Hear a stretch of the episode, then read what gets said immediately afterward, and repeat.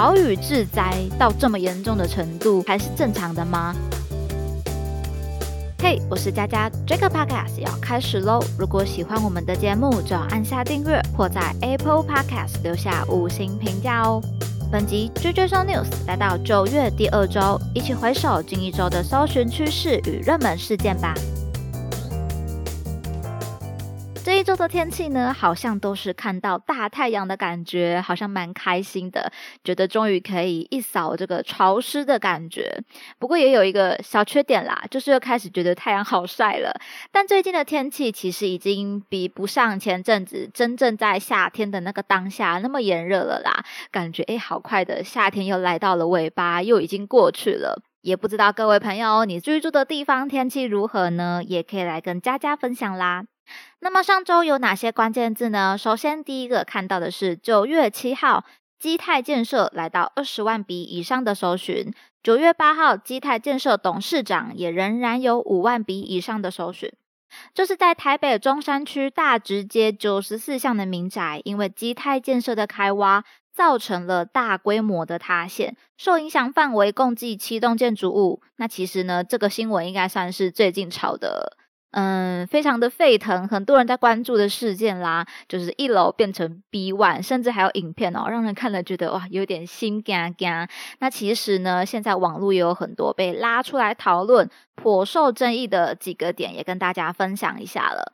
首先，第一个就是先前就有住户申请了损林事件的争议。所谓的损林事件呢，是指建筑工程的旁边的住宅所有权人。认为这个施工过程，这个建筑工程导致了他的房屋受损的话，就可以向都发局来申请协调，看能不能继续施工等等的。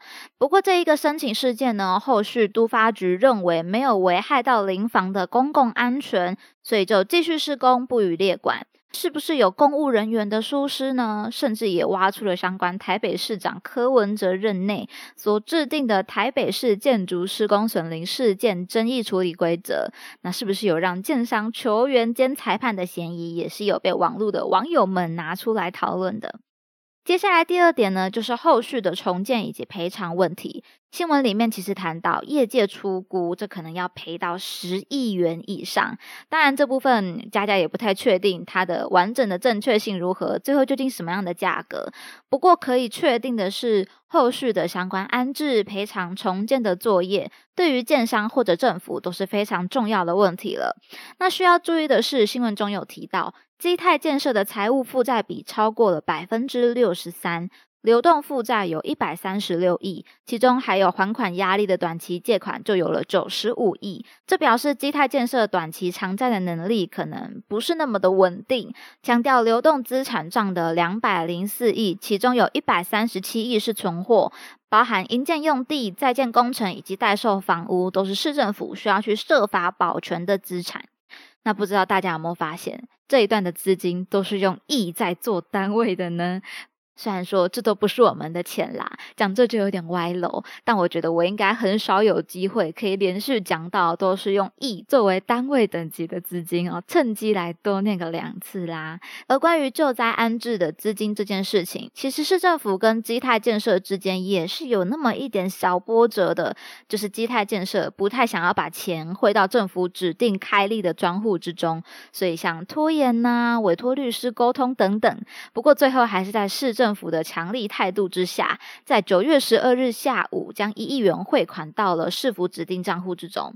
而最后一个有找到的争议呢，就有一点点像基泰的丑闻了。最近被翻出来，有基泰建设的董事长陈世明以及总经理冯先勉，涉嫌于二零一一年至二零一四年，以投资境外不动产并保证获利为由，向民众违法吸金上亿元。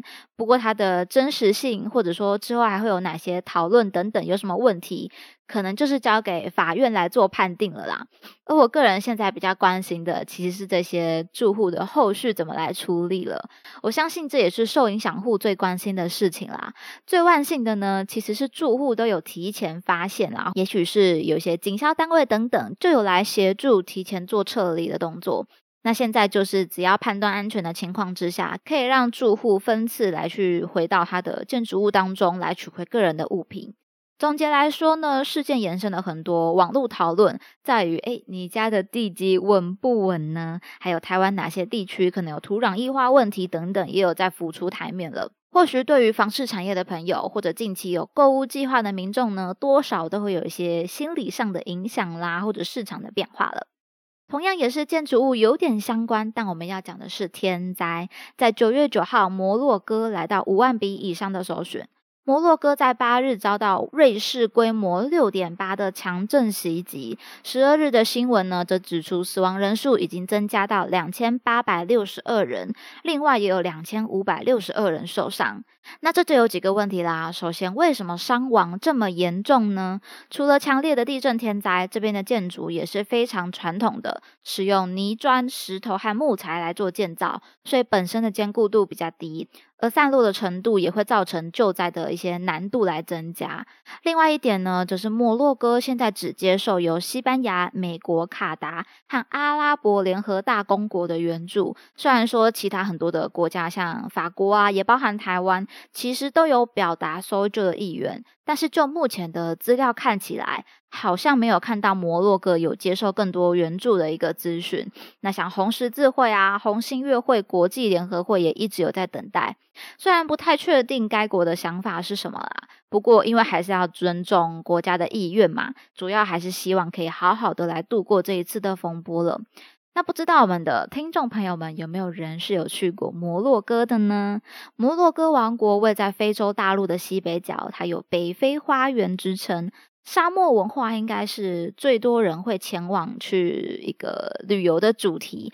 不过近来地震的事件啦，应该就会让民众开始心有余悸了。其实印象这几天台湾也是有一些地震来发生的，所以是不是 最近地球不是很开心呢？包含气候都有出现一些极端案例的发生。例如下一个关键字所要看到的，就是在九月十号。嘉义来到两万笔以上的搜寻，嘉义淹水也有两万笔以上的搜寻。不是因为台风而降雨，而是受到低气压带影响的对流云系一个短延时的强降雨。但淹水的情况呢，非常的严重。比较重大的灾情，像是台八十二线快速道路的严重积水，导致车辆都塞在交流道上，没办法下来，进退两难啦。那最后呢，则是由交通队来做指挥，让车辆逆向回转，才脱离了这个卡在交流道的状况。另外，像土石崩落啊、校舍毁损的情况也是有的，但整体下来，其实，嗯，最令人遗憾的是，也有发生了死亡案例。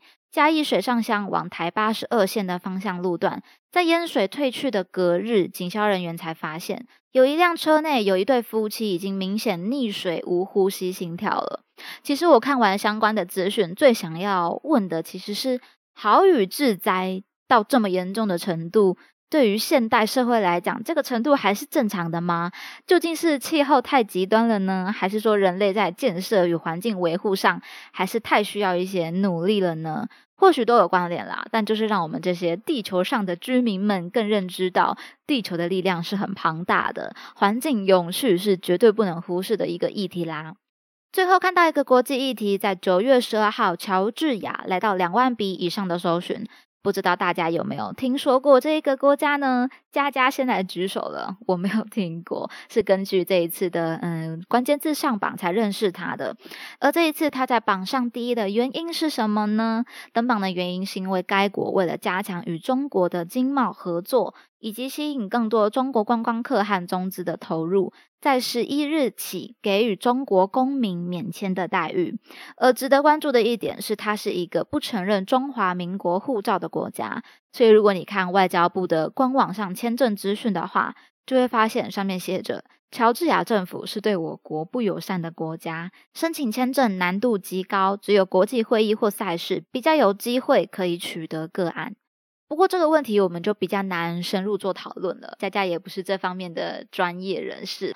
但其实看到这个关键字受到不小的讨论度，我们就可以知道说，在台湾的大家还是蛮看重这个问题的。或许大家最近还有听到其他关于乔治亚的议题吗？或者有没有想要聊聊其他的内容呢？都可以留言来跟佳佳分享啦。